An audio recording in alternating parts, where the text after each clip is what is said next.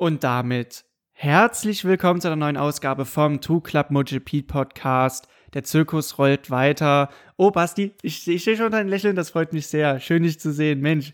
Ähm, oh, das hält mich gerade richtig auf. Ähm, der Club hat wieder geöffnet und wir besprechen heute die ja, Geschehnisse, die ganzen Ereignisse vom Rennwochenende in Mugello in Italien. Der Grand Prix in Italien hat nun also stattgefunden. Basti, hör auf so zu lächeln, es freut mich sehr, dich zu sehen. Hallo. Buongiorno erstmal. Ja, ich buongiorno. weiß ja nicht, ob ihr es schon wusstet, aber wir waren in Italien. okay, wir waren nicht beim Grand Prix, aber wir haben den Grand Prix wie immer verfolgt. Dennis hat schon gut gesagt, der Zirkus rollt weiter, weil ähm, an dem Wochenende sind wieder Dinge passiert, da wechselt echt jede Woche ein neuer Akteur, kann man sagen. Also da hast du vollkommen recht, Basti. Wir ja, freuen ja. uns auf die Analyse. Und ähm, ich würde sagen, dann fangen wir auch mal an. Du hast recht, das, das switcht, sag ich mal, von Rennwochenende zu Rennwochenende. Da hast du mal einen neuen Helden. Ähm, außer irgendwie Aleix Espargaro, der irgendwie seit vier Rennwochenenden denkt, der geht in seine absolute Prime mit Anfang 30 und fährt immer aufs Podium, ne? Okay. Und auch zu verkünden, Maverick Vinales und Aleix Espargaro haben beide einen Zweijahresvertrag bekommen bei Aprilia. Das heißt, die Journey mit Maverick und Aleix geht weiter. Ich war doch überrascht, dass sie Aleix verlängert haben. Klar, war die logische Folgerung, hm. obwohl mhm. er eigentlich gesagt hatte, dass er sich danach erstmal ein bisschen zurückziehen wollte.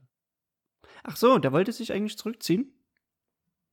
Genau, ja. Also okay. er hatte bei seinem letzten Vertragsunterschrift bei Aprilia gesagt, das ist mein letzter, dass das sein letzter Vertrag sein, sein wird. Okay. Aber wenn wir so aufs Qualifying schauen, um vielleicht schon mal einen sanften Übergang zu gestalten, also an Speed hat er auf jeden Fall in den Jahren jetzt nicht verloren, im Gegenteil eigentlich gewonnen. Aber Bastian, du hast ja heute die Ehre, das Q1 zu besprechen und ähm, vielleicht einladen dazu, die Bedingungen waren ja sehr schwierig, sehr trickreich vor allem. Ähm, die dunklen Wolken über den äh, toskanischen Bergen, die haben ja schon so ein bisschen die Leute äh, vor Ort nervös gemacht, sag ich mal. Und vielleicht mal als Anfangsfrage fürs Q1, bevor wir das Ergebnis besprechen, wie ist das für einen Fahrer, auf dem Bike zu sein und die Regentropfen perlen auf dem Visier und auf der Windschutzscheibe ab? Also im ersten Moment ist es schon komisch, da du weißt ja um die Gefahr, wenn es anfängt zu regnen, du auf Slicks unterwegs bist. Hm, ich sag mal so, wenn es relativ warm und heiß ist, dann beeindruckt dich das im ersten Moment eigentlich relativ wenig. Da es jeder kennt, wenn jemand einen Wassertropf auf eine Herdplatte, ähm, ich sag mal, runterfallen lässt, dann der, da machst zischen, dann ist die, ähm, ist der Wassertropfen weg und denselben Effekt haben wir auch auf dem Asphalt. Ähm, bei den Bedingungen, da es ja eh schon warm war, ich glaube am Freitag war es sehr, sehr heiß in Mugello, ähm, sind die Fahrer ja auch erstmal mit diesem Gedanken, okay, komm, ähm, wird schon funktionieren. Auf jeden Fall wirst du als Fahrer, der ist doch ein Tick vorsichtiger. Es kommt drauf an. Es gibt manche, die ziehen weiter durch, denken sich, okay, lass einfach ein bisschen nieseln, ich ziehe jetzt meine Runde noch fertig. Und manche, die halt direkt abbrechen und sagen, okay, ähm, das mir jetzt nicht so geheuer, äh, ich nehme Tempo raus und schaue mir es jetzt erstmal an oder fahren die Box. Ähm, in Q1, um direkt da reinzuspringen, hatten wir genau dasselbe Spiel. Ähm, es war ähm, erst feucht, abtrocknend aber dann, es war immer so, so die Frage, mh, hm, auf was für einen Reifen gehen wir raus? Erst waren alle ähm, auf dem Regenreifen draußen, doch eine hat es dann nach der Runde, nach, sorry, jetzt habe ich mich so ein bisschen, nach einer Runde kam dann äh, Brad Binder rein und er hat sich gedacht, hm, so, so ganz nass ist es ja eigentlich gar nicht. Und ich probiere es mal auf dem Slick. Also schnell auf das zweite Motorrad gewechselt, rauf, rausgefahren und wie man auch gesehen hat, direkt schnellste Runde gefahren. Dann wurden die anderen Fahrer reingeholt und dann kam der spannende Moment. Ähm, anderen Fahrer rein, Jack Miller und ich glaube, Elijah Spargaro waren es, die konnten, nee, äh, Jack Miller war es. Und Lass mich kurz in die, ins Q1 schauen. Jack Miller und ein Alex Rins, die zwei waren es, genau. Die haben noch vom Team gezeigt bekommen, die Rundenzeiten von Brad Binder, dass er auf einmal, ich glaube, zweieinhalb oder drei Sekunden schneller war auf die Runde. Und dann erst äh, hat so richtig Klick gemacht. Das heißt, die konnten auch so gar nicht richtig einschätzen, was jetzt die richtige Wahl ist. ich würde sagen, im ersten Moment hat Brad Binder gut gepokert. Die anderen sind dann raus. Und dann gab es einen Überraschungsgast, mit dem so wirklich keiner gerechnet hat. Und der lautet Fabio Di Antonio.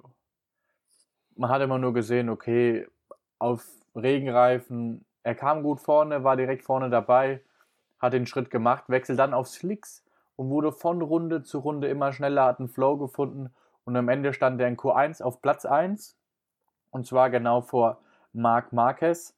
Ähm, somit waren dann DJ Antonio und Marc Marquez für Q2 qualifiziert. Miller, der 14. hinter DJ Antonio war, auf Platz 13 dann, leider nicht in ähm, Q2 gepackt, der jetzt schon so mal in Q1 geblieben. Auf Platz 14, auch nicht zu vergessen, der Testfahrer von Ducati, äh, Michele Piro. Diesmal ist er aber für Aruba gefahren. Wie ich mitbekommen habe, gab es ja jetzt äh, irgendeine kleine Zusammenarbeit über, dem, über das Superbike-Team ähm, mit der GP. Weißt du da mehr dazu, Dennis? Einfach nur, um auch die Aruba-Zusammenarbeit weiter zu festigen, äh, hat man da auch auf dieses äh, Livery gesetzt, was ja sehr identisch mit dem der Welt Superbike war. Das war der Hintergrund. Genau. Und auf Platz 15 haben wir dann Miguel Oliveira, damit auch die beste KTM. KTM im Moment wirklich nicht stark, auch im Qualifying. Ja, Oliveira, ja, Platz 15 ist jetzt wirklich nicht ausschlaggebend. Ähm, Brad Binder erst gut gepokert auf den Slicks, dann aber doch nicht die richtige Runde gehabt und auf Platz 16, auf Platz 17 dann die schnellste Suzuki. Ich denke mal, der, wie soll ich sagen, der Abschied von Suzuki tut beiden weh und ich glaube, die wissen selbst nicht so gerade damit umzugehen, weil es geht auch um ihre Zukunft und ich denke mal, das sprechen wir später nochmal im Rennverlauf an. Aber noch abschließend will ich auf Franco Morbidelli zurückkommen und auf Maverick Vinales auf Platz 23 und 24, Morbidelli auf Platz 23, somit die drittschnellste ähm, Yamaha. Dennis, was sagst du dazu? Vor anderthalb Jahren war er noch Titelfavorit. Ähm, es hieß Morbidelli, auf den muss man aufpassen. Und jetzt sagt er selbst, sagt er selbst im Interview, also wenn ich den Zwei-Jahres-Vertrag mit Yamaha nicht hätte, dann wäre ich jetzt schon längst raus. Wo wäre er dann, ne? Also ich glaube, das ist gerade so die größte Versicherung, die er hat. Ähm, man muss aber auch sagen, beim Rückstand, als auch bei Vinales ist es so, das sind einmal 9,2 und einmal 9,8 Sekunden war auch die Reifenwahl, muss man sagen.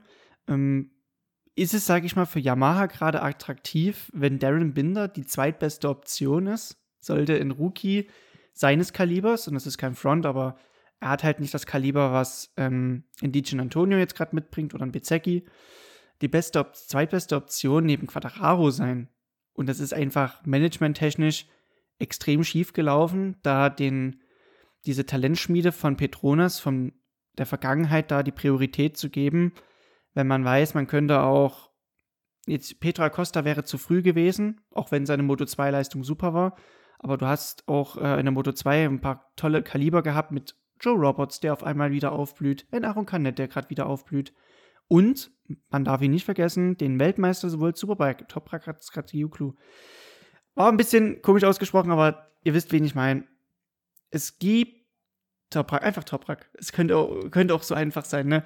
Also, es ist so ein so eine Management-Sache, aber wir können ja über Management-Sachen eigentlich noch dann in der Rennanalyse sprechen, weil das RNF-Team hat ja noch eine neue News rausgebracht mit dem Wechsel von Yamaha auf Aprilia.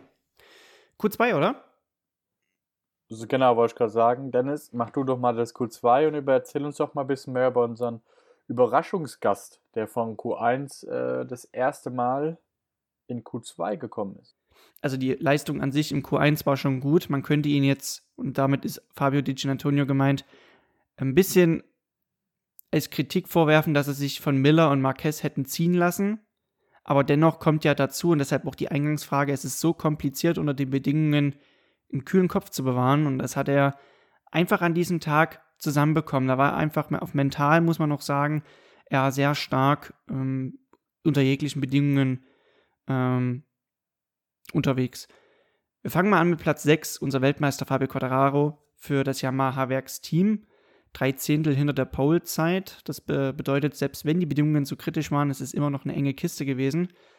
Dann kommt aber schon die Armada an Ducatis. 1 bis 5 wieder von den Bologna Bullets. Und das war zuletzt dieses Jahr schon wieder mal der Fall in den USA. Pecco Magnaya mit der GP22 auf der 5. Vor ihm Johann Zarco. Interessanterweise steht es jetzt 5 zu 3 beim Pramac-Duell. Ähm, immer noch für Jorge Martin, aber man muss bedenken, seit die MotoGP in Europa angekommen ist, konnte Jorge Martin nur noch einmal in vier Rennen vor Johann Zarco starten. Zeigt doch irgendwo mal den Trend bei ihm, der ein bisschen abwärts geht. Reihe Nummer 1 und jetzt wird es sehr, sehr italienisch. Platz Nummer 3 geht an Luca Marini. Für ihn schon insgesamt das dritte Mal in Reihe Nummer 1. Leider musste er sich seinem Teamkollegen beugen. Marco Bezzecchi, der Rookie, auf der Nummer 2. Das bedeutet VW46 in Italien, in Mugello. Und Rossi war noch anwesend, 2 und 3. Und jetzt kommen wir aber zu Fabio Di Gianantonio. Er war in Q1 auf Platz 1, im Q2 auch auf 1. Das bedeutet für ihn die allererste Pole Position und die erste Pole für Cresini in diesem Jahr, wobei man schon einen zweiten Platz in Katar erreichen konnte.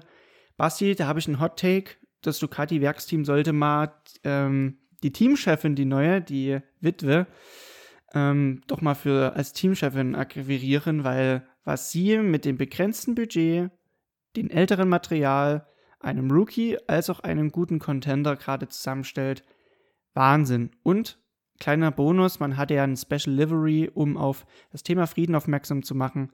Das hat mir auch persönlich sehr gut gefallen, aber Ducati 1 und 5 ich glaube, wenn man Ducati jetzt so betrachtet, es ist das beste Paket, was man momentan in der MotoGP haben kann, oder? Auf jeden Fall. Also vom besten Paketen rede ich eigentlich von drei Stück gerade. Und das ist Ducati, Suzuki und Aprilia. Interessanterweise verschiedenste Motorenkonzepte hierbei. Ähm, vor allem der Unterschied zwischen dem reinen Vierzylinder und dem V4 Ducati, die ja mehr oder minder den V4 revolutioniert hat, aber auch Aprilia, die waren auch legit auf jeden Fall. Das auf jeden Fall. Aprilia macht auch im Moment einen sehr, sehr guten Job, geht den nächsten Schritt mit dem Kundenteam für nächstes Jahr. Und ähm, da bin ich auf jeden Fall mal gespannt. Dovizioso, der nächstes Jahr leider nicht mehr in der MotoGP dabei sein wird, wird man sehen, wer da an zweiter Stelle ähm, stehen wird. Es gibt genug junge Fahrer. Ich denke, wir können gespannt sein und von Wochenende zu Wochenende können wir immer mehr neue Verträge verkünden. Okay, top. Dann switchen wir mal rüber in die Aufwärmrunde. Du hast die Ehre, ein paar Fragen äh, rauszuhauen. Von daher, shoot. Wenn du die Wahl hättest, Dennis, ähm, was würdest du lieber fahren? Ich sag mal, würdest du lieber KTM fahren oder Yamaha? Für, Im Moment. Für mich wäre das eine grundprinzipielle Frage, überhaupt erstmal MotoGP fahren zu dürfen, überhaupt mal so eine Maschine bewegen zu können, wäre ja schon eine Sache. Simon Crafer. Pass auf, wenn du jetzt der aufstrebende Star wärst, du hast Moto2 gerockt, hast alles gewonnen, und hast jetzt zwei Verträge vorliegen. So ein bisschen MotoGP auf der Playstation. Mm. Hast zwei mm. Verträge vorliegen von, von KTM und von Yamaha. Für welches Team würdest du dich entscheiden? Ich würde mit ähm, dem Yamaha-Team gehen. Ähm, man hätte aber auch sehr viel Arbeit, sag ich mal, würde man jetzt dort anfangen wollen, ähm, weil man ja versuchen muss, das Package nach vorne zu bringen. Interessanterweise hat man das ja in Mugello jetzt wieder gemacht. Man hat neue Sidepods und Winglets gebracht die ja etwas mehr Topspeed gebracht haben. Ähm, da habe ich mir dann mal rausgeschrieben, im FP1 hat man das so gemacht, man hat erst das alte Bike rausgeschickt mit den alten Winglets, um mal dem Fahrer etwas Gefühl zu geben und dann ist er reingekommen, Switch auf die T2, auf das Bike 2 und dann ist er nochmal rausgefahren. Und ähm, ich schaue gerade, der Topspeed war weitaus unter 344 km/h und ähm, 347, genau, konnte Quadraro dann noch erreichen. Also man hat schon ein bisschen was an ähm, Topspeed gewinnen können, 3 km/h respektive. Also wenn man schon nicht am Motor macht, dann an den Winglets arbeiten.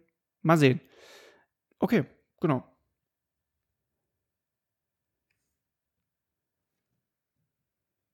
Ach so, was ich noch erzählen wollte, kurz, äh, vielleicht noch, für, wenn ich das kurz einwerfen konnte. Simon Crafer hat ja noch ein MotoGP-Bike am Wochenende getestet und zwar die Aprilia RSGP 20 aus dem Jahr 21, welche eigentlich Loris Capirossi gehört. Also wer das YouTube-Video gesehen hat und die 65 irgendwie wiedererkannt hatte, das ist nämlich Capirossis Bike und ähm, er hat ja vor allem geschwärmt von dem Downforce, was von den Winglets ausgeht, als auch von der Agilität und Stabilität. Also Meistens tut beides sich ein bisschen ausschließen gegenseitig, aber das Bike war wohl sehr, sehr schön für ihn. Das kurz nebenbei. Sehr gut. Nächste Frage, Dennis.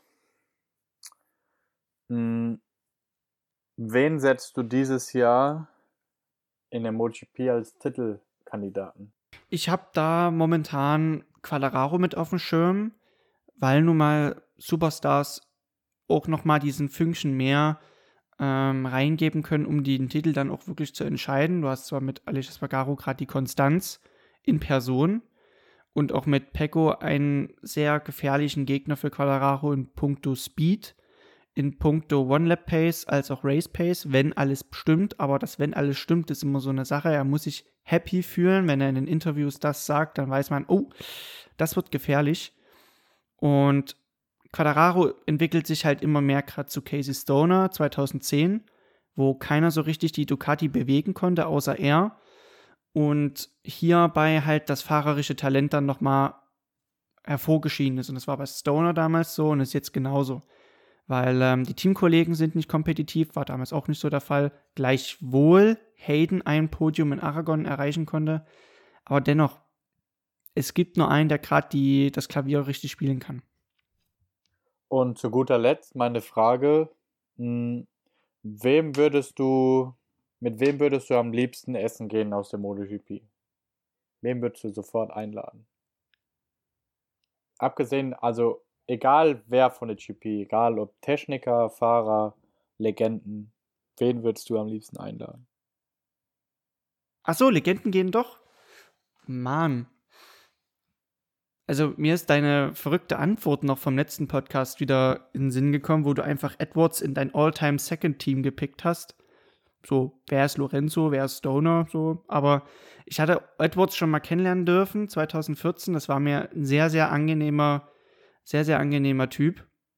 Ähm, das Komische ist, es sind ja normalerweise auch nur Leute wie du und ich so, die halt nur noch ein bisschen besser Motorrad fahren können als wir es können oder jemals dann, dann können. sagen wir mal, Boah, ich, mit wem würdest du gerne mal ein Bierchen trinken? Ich, äh, ich würde einfach sehr viele Fragen haben an den ähm, tatsächlich an den Colin Edwards hätte ich extrem viele Fragen, weil er war ja Teamkollege von Rossi in der Zeit von 2005 bis 2007 und in den Jahren Rossi erleben zu dürfen, würde mich halt interessieren, wie er das halt als Profi wahrgenommen hat. 2005 Prime Rossi, WM-Titel geholt, 6, hat sich zurückgekämpft trotz technischer Miseren über das Jahr hinweg, hätte fast den Titel geholt und 7, wo das Bike nicht kompetitiv war, er Steuerprobleme hatte, also er hat verschiedenste Facetten sicherlich von ihm erlebt und weil er halt so ein sympathischer und ganz entspannter Typ ist auch. Ähm, hätte ich lieber Colin Edwards tatsächlich mal Nee, Pastor. Somit habe ich meine drei Fragen gestellt. Und wir gehen jetzt in die Rennanalyse. Ich würde sagen, wir fangen an und gehen einfach mal fix das Renngeschehen durch und das Rennergebnis, weil ich denke, so ist es so viel am Wochenende wieder passiert an Hintergrundinfos und und Mhm. und, dass wir da viel mehr besprechen können, denke ich. Naja, gut. Also ich muss schon mal sagen, wenn man es auf das nackte Rennergebnis schaut, kommt vieles nicht ganz zur Geltung, weshalb wir das mal detaillierter analysieren müssen. Wir haben Pecco auf Platz 1, ähm, macht quasi seine Korrektur zum Jahr 2021, wo er sowohl beim Italien Grand Prix als auch beim zweiten Misano-Rennen in Führung liegend gestürzt war. Für ihn Sieg Nummer 6 in der MotoGP-Karriere. Aber hinter ihm wohl sein größter Widersacher, wenn man das mal aus der Perspektive nimmt, und nur 0,6 Sekunden hinter ihm im Ziel Fabio Quadraro. Vier Podien in acht Rennen, Ähm, ich habe mal einen kleinen Vergleich gestartet, 2021, wo man ja sagt, da war er ja schon ein bisschen besser. Das waren nach acht Rennen auch nur fünf Podestplätze. Ähm, und auf der 3 Aleix Espargaro seit vier Rennen durchweg auf dem Podium. Und Basti, Aprilia ist halt deshalb so in den Schlagzeilen gewesen, nicht nur weil der sportliche Erfolg stimmt, sondern weil man halt in vielerlei Hinsicht einen Sack zumachen konnte. Zwei neue Werksfahrer für 2023-24 als auch ein neues Satellitenteam. Wo wollen wir anfangen? Nehmen wir erstmal das Werksteam auseinander? Okay. Basti, wenn du das Lineup jetzt so siehst, und du kannst jetzt auch schon ein paar andere Lineups aktuell vergleichen, hat ja Aprilia damit sich verbessert oder hätte man sich noch weiter verbessern können im Sinne von andere Fahrer akquirieren? Also, sie haben ein Top-Line-Up aus dem Grund, der Meister fällt nicht immer vom Himmel, aber mit Elisha Spagaro haben sie einen Meister, der schon, der schon seit Jahren bei Aprilia fährt. Da passt alles. Seine Familie mit der Aprilia-Familie, das ist alles eins. Die Ergebnisse passen viermal hintereinander Platz 3. Er ist sehr konstant, er ist im Qualifying immer dabei. Du musst immer mit Elisha Spagaro rechnen. Zweitens haben sie als Testfahrer einen Lorenzo Savadori, der sehr, sehr gute Arbeit macht, der so ein bisschen lustiger Typ auch ist, der seine Arbeit sehr gut macht und er selbst auch sagt, ich bin ein fahrendes Labor. Ähm, Aprilia testet gerade viel. Andererseits haben sie auch ein Maverick Veniales. Ein Maverick Veniales. Ähm, Doch, er ist legit. Der ist legit, sag ich dir. Ja, ein Le Maverick Vinales, der dieses Jahr einfach noch braucht, um dieses Motorrad zu verstehen, ganz einfach. Ähm, aber ich dann ein Maverick Vinales auch weiter vorne sehe, als das, was er jetzt zeigt, auch in die Richtung Aleix Espargaro. Er hatte schon seine Highlights, hat gezeigt, dass er es kann. Und ich denke, das ist nur eine Frage der Zeit. Jetzt kommen wir dann dazu zum Kundenteam. Was ich dazu sagen will, jetzt geht, ähm, jetzt geht Aprilia zu RNF, die da vom Petronas kommen, die ein hohes Know-how mitbringen, was über Yamaha ging in Bezug mit Franco Morbidelli, Fabio Quadraro, vielleicht auch so ein paar Punkte vom Andrea Dovizioso, der schon einige MotoGP-Jahre hinter sich hat.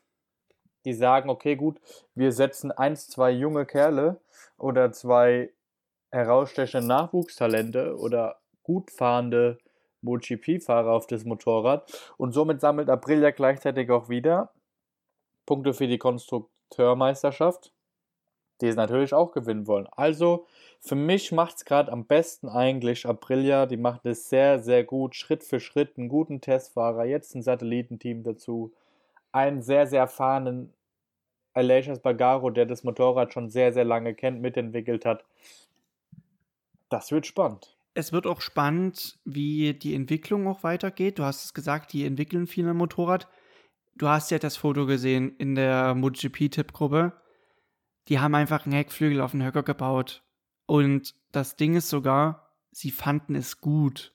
Es sieht optisch grauenhaft aus, ist halt auch geschuldet, weil die eine äh, Lücke im Reglement ausgenutzt haben.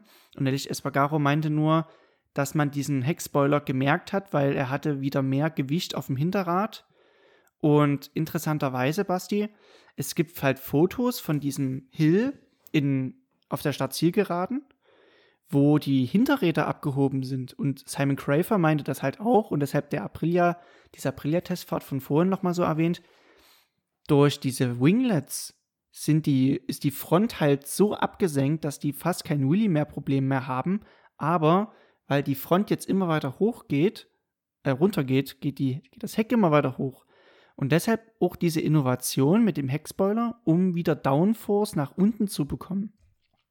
Ähm, aber du hast recht, dass äh, die Schritte, die sie jetzt gewählt haben, waren ganz gut. Und das RNF-Team ist ja das Satelliten- und Ausbildungsteam für das Werksteam.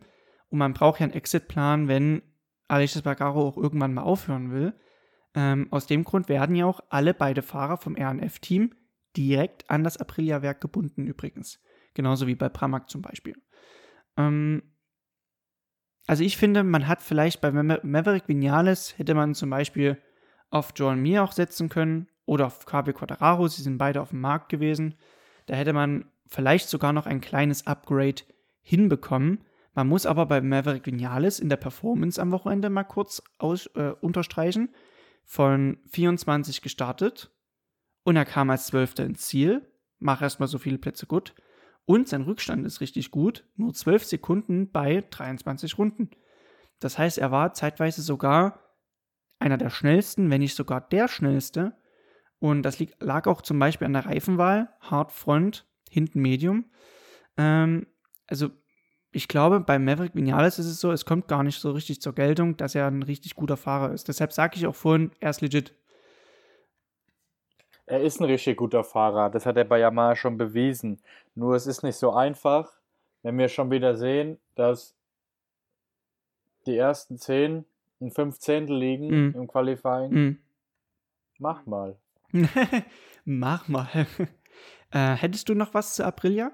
Auch vielleicht zu dem Heckspoiler? Also so ein bisschen Formel 1 ist doch ganz schön, der MotoGP. Ah, Nein, Spaß beiseite. Schön ruhig. Ehrlich gesagt, äh, alles cool, alles schick, diese Innovation, aber das sieht bald nicht mehr aus wie ein Motorrad. Und Flügel hin oder Flügel her. Wir wollen Motorradrennen sehen und wenn sie eine Sekunde langsamer sind auf die Runde, dann ist es so. Aber ich finde, es sollte nicht zu kitschig werden. Ja, du hast gerade einen guten Punkt angesprochen. Wenn die eine Sekunde langsamer sind, das siehst du auf der Tribüne gar nicht. Was du aber siehst, sind die Überholmanöver. Und wenn die nicht mehr gehen, ja, toll. Wo sollen die ja noch überholen? Die sind so schnell, das sind Raketen. Wir haben einen neuen Topspeed-Rekord von Jorge Martin von 363 km/h. Die Piloten fahren fast 400 km/h. Dennis, 400 mhm. km/h. Wenn du die Flügel anders ja. stellst, können die abheben. Also, ich finde 363 km/h ist schon. Ist heftig. Boah, also, ist heftig. Was aber auch heftig war, waren die Zuschauerzahlen. Wir haben die ja von Le Mans so gelobt. Vor Ort waren übers gesamte Wochenende 74.000. Ist nicht. Aber weil der Veranstalter oder die GP die Preise angezogen hat und die meisten sich das einfach nicht mehr leisten konnten. Das stimmt. Ein Wochenendticket hat 280 Euro gekostet und normalerweise ist es ja so, dass ein Tagesticket immer etwas teurer ist, wenn man das mit einem Dreitagesticket äh, vergleicht, also der Tagespreis. Und äh, da kann man sich also mal vorstellen, wie teuer ein Tagesticket äh, gewesen sein muss. Ähm, ein Vergleich: 43.000 waren am Sonntag da. Am Sonntag im Jahr 2016 waren es 100.000. Also über 50.000 weniger. Und Basti, ein kleiner Joke am Corner, als ich mir das Shouldercam-Video von Pego Bagnaya angeschaut habe, da dachte ich, ich gucke mir eine Donnerstags-Testfahrt an, weil da war gar keiner. Es waren nicht mal 10, glaub, nicht mal 10.000 am Freitag vor Ort. Ist ja nichts. Hm, das stimmt schon. Es ist ganz schwierig und es hieß ja auch nur Rossi, nur Party. Aber ich denke, zu der momentanen Situation mit der Wirtschaft und so weiter, da schauen halt die Leute dreimal mhm. drauf, ob sie sich sowas leisten ja. können. Und wenn dann noch die Preise angezogen werden, dann braucht man sich nicht wundern. Was ich aber noch sagen wollte zum Thema Aerodynamik. Die beste Arbeit, was Thema Aerodynamik und Lederkombi angeht, ähm, hat für mich eine Marke gemacht. Und das ist die Firma Dainese. Da gibt es so ein schönes Video, da bremst Pecco Bagnaya an äh, Besecchi vorbei. Besecchi im Dainese Lederkombi, Bagnaya an Alpine Stars Lederkombi. Der Alpine Stars flattert. Da frage ich mich, die stecken so viel Zeit äh, in Aerodynamik und dann flattert ein Lederkombi so krass. Stimmt, da hast du recht. Da, da, da werden ja hundert, Tausende von Euro investiert und dann passt der Kombi halt nicht richtig, ne? Da fragt man sich, warum Also mal das? gucken, vielleicht finde ich auch die Slow-Mo, hm. die kannst du dir mal schicken, aber das ist mir so aufgefallen, das hat auch irgendeiner gesagt noch, muss überlegen, die haben Lederkombi und der flattert wie Hölle. Ah. Also, dass du so oder ja. so einen Widerstand hast, ist klar, so oder so, aber so ein Flattern ist ja nochmal mehr ein Widerstand. Während du mir das mal schickst, ich, ich äh, mach mal einen kleinen Rundown noch auf die Plätze 4 bis 10. Äh, weil Platz 10, da würde ich gerne mal ein Thema nochmal anschneiden wie Torten, was Honda betrifft. Platz 4 geht an Johann Zarko, Platz 4 im Qualifying, Platz 4 im Rennen. Platz 5, Marco Besecchi fürs V46-Team, Top Rookie an diesem Tag, als auch in der Tabelle. Sein Teamkollege folgt ihm auf Platz 6 mit Luca Marini. Danach kommt der Sonntagsfahrer schlechthin mit Brad Binder. Seit drei Rennen immerhin in den Top 10. Und das ist das, was Pit Breyer halt auch momentan halt anvisiert. Immer Top 10, so gut es geht. Was bei Taka Nakagami auf der 8 ebenfalls sehr gut funktioniert hat. Miguel Oliveira fährt auf Platz 9 ins Ziel, 7 Sekunden hinter Brad Binder. Ist schon ein erheblicher Rückstand, wenn es um den Team internen Clash geht. Aber Platz 10, Marc Marquez. Und das war sein Abschiedsrennen für dieses Jahr. Er hat einen, äh, eine Pause angekündigt, weil sein Oberarm nochmal operiert werden muss. Zu dem Zeitpunkt, glaube ich, jetzt ist er schon in den USA. Da wird er sich seinen, ja genau, er wird dort eine spezielle äh, Operation nochmal am rechten Oberarm ähm, ja, durchleiden müssen, noch im wahrsten Sinne des Wortes insgesamt ja schon die fünfte Operation bei ihm innerhalb von wenigen Jahren, also fortan von seinem Sturz in Jerez 2020. Entwickelt sich eigentlich jetzt Marc Marquez schon zum größten What-If der MotoGP, weil wäre er jetzt die letzten drei Jahre gesund gewesen, hätte er bestimmt auch drei Titel holen können, oder? Das ist so die Frage bei ihm. Das stimmt, es ist schwierig. Was das Beste für ihn doch aufzuhören. Er ist jetzt schon, schon arg körperlich angeschlagen. Wenn, wenn ich jetzt auch mal an seinen Kopf und seine Sehstärke mhm. denke, ich könnte auch nicht aufhören. Es ist, ich denke mal, ausgesorgt hat er so oder so. Dann ist es ganz schwierig. Ich denke, er ist so einfach eine Kämpfernatur und er möchte nicht so einen Abschied. Das wilde, glaube ich, keiner. Also ich kann mich ja an meinen Abschied erinnern. Ich habe halt auf einem High aufgehört mit einem Rennsieg als auch dem Titel damit auch festgemacht. Von daher habe ich kein Problem, halt jetzt darüber zu sprechen, über die Zeit von damals. Ähm, aber wenn du halt jetzt verletzungsbedingt aufhören müsstest, weil dein Körper nicht mehr mitmacht, das sportlich betrachtet und mental betrachtet, verfolgt es dann einen. Weil das ist dann so ein bisschen wie dieser Fußballtrainer, der halt sagt, ja, damals hätte ich mir nicht mein Knie irgendwie äh, verrissen, dann hätte ich auch Bundesliga spielen können. So ein bisschen ist es halt. Und das meinte ich halt mit What If. Der könnte halt auch einer der größten jetzt schon sein und könnte auch Rossi titelmäßig, rennsiegemäßig überholt haben. Aber seit mehreren Jahren, muss man jetzt schon überlegen, ist er ähm, ja zu, zum Leiden geweiht. Ne? Und er war schon e-, enorm angeschlagen, hat man gesehen. Aber man hat das auch Fahrstil-technisch schon bemerken können, dass das nicht mehr gesund ist, was er macht. Weil sein linker Arm so absteht beim Bremsen, weil er alles mit dem, link, mit dem linken Körperhälfte kompensiert. Heilige Makrele. Ähm, also sozusagen, man, sozusagen Mattia Pasini, der am Wochenende lustigerweise auch eine Wildcard hatte in der Moto2, im Qualifying auf Platz 5 abgeschnitten hat, mit drei Zehntel hinter der Polezeit auf seine eigene Moto2 und äh, im Rennen wurde er, glaube ich, 14. oder 15. noch in die Punkte gefahren. Da fehlte einfach die Fitness. Aber das Lustige an der Geschichte ist, Mattia Pasini, der so lang bei Aspar rumgenörgelt hat, bis er des, den Wildcard Mugello machen durfte, kommt am Donnerstagabend mit seinem Sprinter an, lädt seine Moto 2 aus und fährt im Qualifying auf Platz 5. Und das mit 36 Jahren. Hut ab. Das ist eine schöne Side-Story. Da hast recht. Ähm, ich würde noch ein kurzes Wort zu den KTMs verlieren, weil sie haben ebenfalls wie Yamaha mit den Winglets gespielt und haben sie eben mal abgebaut. Ne?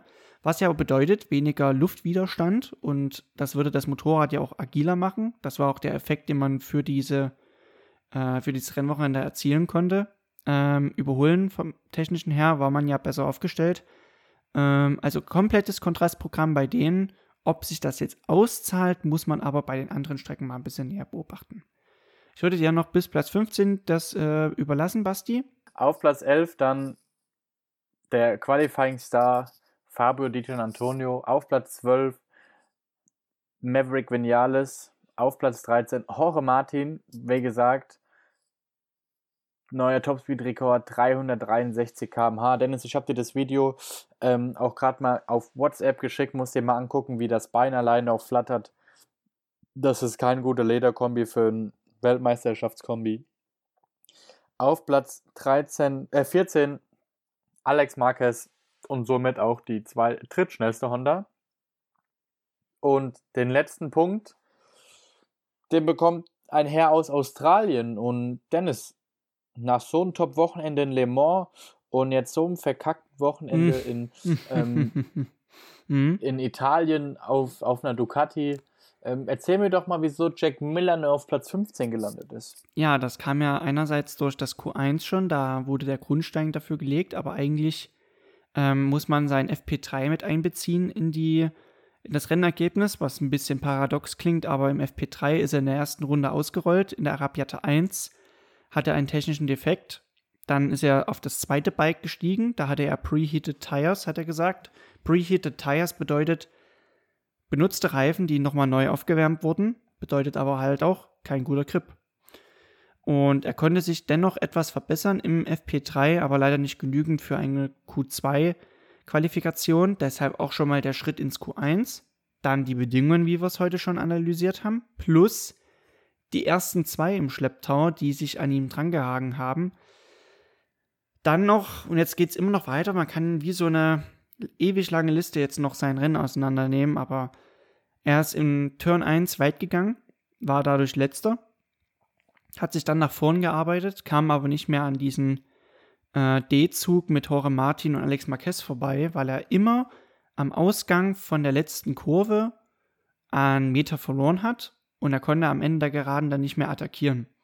Dadurch blieb er halt irgendwo sitzen dann auf seiner Position, weshalb er beim Heimrennen seines Arbeitgebers nur mit einem mickrigen, Anführungszeichen natürlich, Punkt nach Hause ging. Und Punkt ist ein gutes Stichwort.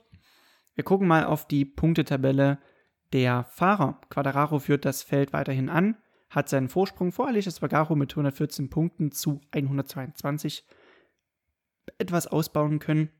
Enea Bastianini leider ausgefallen, ähm, blieb leider ähm, nichts anderes übrig, als mit 0 Punkten nach Hause zu fahren. Deshalb Platz 3 für ihn. Pecco Magnaya kommt jetzt langsam ins Spiel mit Platz 4 und 81 Punkten. Und Joan Zarco, still und heimlich, muss man hier sagen, ist auf der, Plat auf der fünften Position mit 75 Punkten und irgendwo auch Best of the Rest. Ducati führt die Konstrukteurs-WM an mit ganz großem Vorsprung, 181 Punkte zu 122 von Yamaha. Aber, und Basti, wir haben es ja schon mit Aprilia besprochen, die machen gerade sehr, sehr vieles richtig. Wir haben einen ähm, Tabellenführer mit Aprilia Racing in der Team-WM 151 Punkte zu 144 von Ducati. Ähm, jetzt haben wir schon die Teams so ein bisschen angesprochen. Wir können ja mal einen Switch machen zu den Awards. Wir sind uns ziemlich einig bei Fahrer des Rennens und das ist Fabio Quadraro. Aber ich glaube, wir haben schon vor der Aufnahme besprochen. Ich glaube, deine Analyse dazu, warum er Fahrer des Rennens ist, die passt sehr gut rein. Shoot. Auch, auch er sagt selbst, ähm, das war das Rennen seines Lebens. Und wenn sowas vom Fabio Quadraro kommt nach äh, Weltmeistertitel letztes Jahr, da hat er schon was zu heißen. Er selbst sagt, mir klappt die Front ein, mir geht's hinten weg, ich rutsche über beide Räder weg. Er fährt wirklich so am Limit, er gibt wirklich alles und kommt eine Sekunde, ich glaube, oder 1,2 ähm, hinter. Wie viel? 0,6. 0,6 sogar. Hinter Pecco Bagnaya ins Ziel auf einer Yamaha, die gerade wirklich alles noch nicht konkurrenzfähig ist, siehe Morbidelli, siehe Bad Bender und Dovizioso. Ähm, wir hatten vorhin schon die Rede, was wäre, wenn Fabio Quadraro den Topspeed hätte? Also, ich glaube, dann könnten sich einige warm anziehen, weil er so ein Vertrauen hat in die Yamaha, was Kurve angeht, reinfahren, Kurvenspeed rausfahren, dass äh, er immer jede Session 100 Prozent werden, wenn, wenn nicht noch mehr. Und ich finde, das macht ihn gerade ähm, sehr, sehr besonders auf jeden Fall. Ich habe gesagt, noch vor der Aufnahme, und ich glaube, das kann ich ja eigentlich noch mal so bestätigen, er ist gerade vergleichbar mit Casey Stoner 2010. Zu dem Zeitpunkt äh, war Stoner mit der Einzige, der die Ducati noch siegfähig äh, bewegen konnte. mit Ausnahme von Nicky Hayden in Aragon 2010, wo er in der Schikane Jorge Lorenzo nochmal ausbremsen konnte. Ähm, so kann man sich das gerade ein bisschen vorstellen. Und vom Topspeed her, das war gut gesagt, er ist so ein bisschen wie Valentino Rossi 2004, wo er auch gegen die Honda Armada absolut nichts melden konnte, aber auch in Mugello damals siegen konnte. Ähm, Team Fahrer und im Radar, da sind wir nicht unserer Meinung, weil du sagst, es ist Marco Bezzecchi, ich sage aber, es ist Maverick Vinales. Du hast einfach mal als Eröffnungsplädoyer, let's go. Marco Bezzecchi, Rookie-Jahr, Platz 2 im Qualifying, ein Mega-Rennen und für mich auch der Fahrer unterm Radar, weil ganz klar auch zu Recht ging die, ging die ganzen ähm, Jubel und die ganzen Aufmerksamkeit auf Pecco Bagnaia. Aber wenn ich überlege, was Marco Besecchi für ein Rennen abgeliefert hat, sehr konstant, ähm, wirklich sehr stark gefahren und auch viele Zweikämpfe gehabt, auf Platz 5 ins Ziel gekommen. Äh, Top-Rookie auch in der Tabelle. Ähm, ich finde, äh, für mich war es einfach diesmal der Fahrer unterm Radar. Und mehr kann ich dazu nicht sagen. Auch lange Platz 2 gewesen, auch das Rennen angeführt. Mega. Aber auch mega die Performance von Maverick Vinales auf der 12. Das ist mein Fahrer unterm Radar. Die 12 auf der 12. Ähm, das ist nicht nur ein Zufall, weil das beruht auf einfach einer Top-Leistung. Er kam von Platz äh, 24, ist vorgefahren auf die 12. Er hat also viele Plätze gut gemacht. Könnte man jetzt natürlich ein bisschen gegenargumentieren zu Marco Bezzecchi. Mensch, der hat doch Plätze verloren. Stein Spaß mache ich natürlich nicht, weil Marco Bezzeckis Leistung natürlich auch super ist.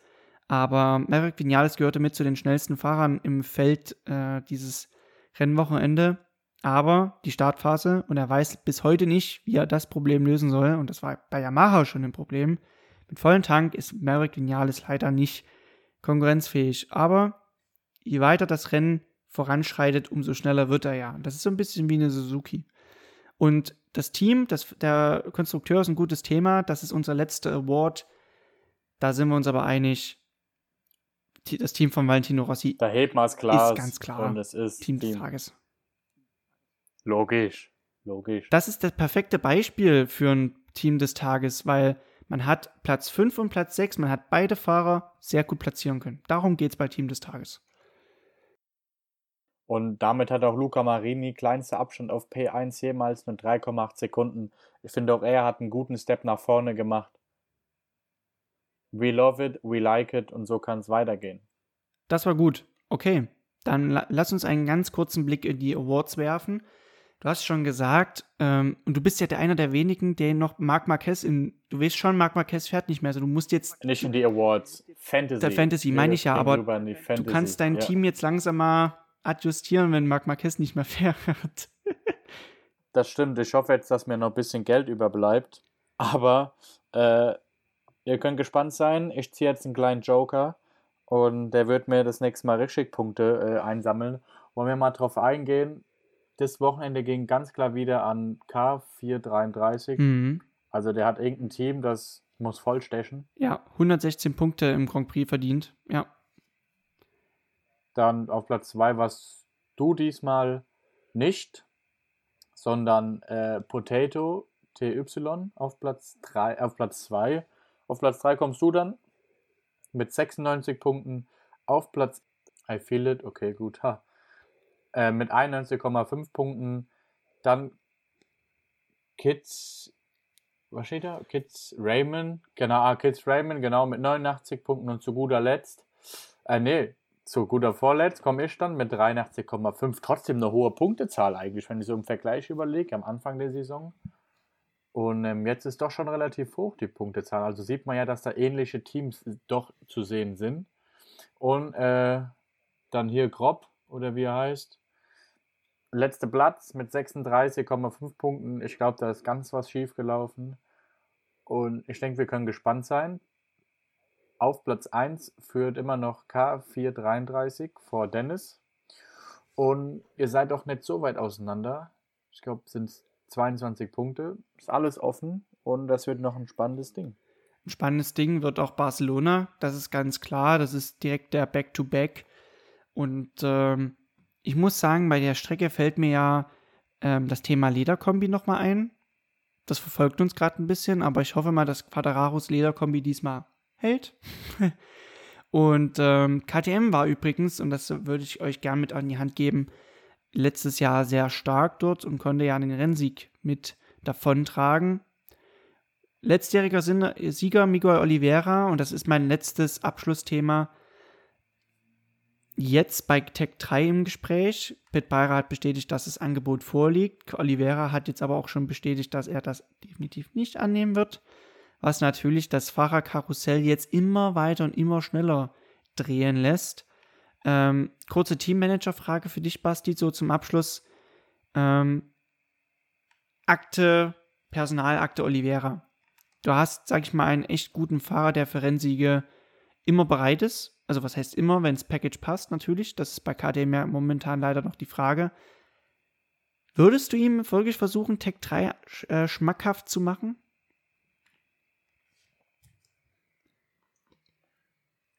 Ja. Mhm. Ich finde, okay. Miller ist immer noch ein starker Fahrer und ich fände es ja mal schön, ihn auf einer KTM zu sehen. Und ähm, ich glaube, er, er hat sich auch verdient. Alles klar, okay. Ich finde es lediglich so, dass er im Werksteam bleiben sollte, weil er sich seinen Ruf eigentlich verdient hat. Top-Zeit äh, bei Tech 3 damals gehabt.